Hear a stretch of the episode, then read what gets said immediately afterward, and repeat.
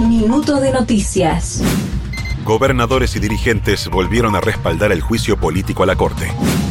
El presidente dijo que el gasoducto Néstor Kirchner es una obra central para el futuro de la Argentina. El gobierno y la mesa de enlace se reunirán hoy en San Pedro. Carla Bisotti anunció la incorporación de vacunas bivalentes contra el coronavirus. Miles de personas pidieron la renuncia de la presidenta de Perú. La sequía en Entre Ríos generó pérdidas por 130 millones de dólares en el maíz. El futbolista brasileño Dani Alves fue detenido en Barcelona por presunta agresión sexual. La AFIP prorrogó hasta el 27 de enero el plazo para recategorización en el monotributo. Francisco Cerúndolo fue eliminado en el Abierto de Australia. Boca y Racing definen la primera edición de la Supercopa Internacional en Emiratos Árabes. Más información en telam.com.ar y en nuestras redes.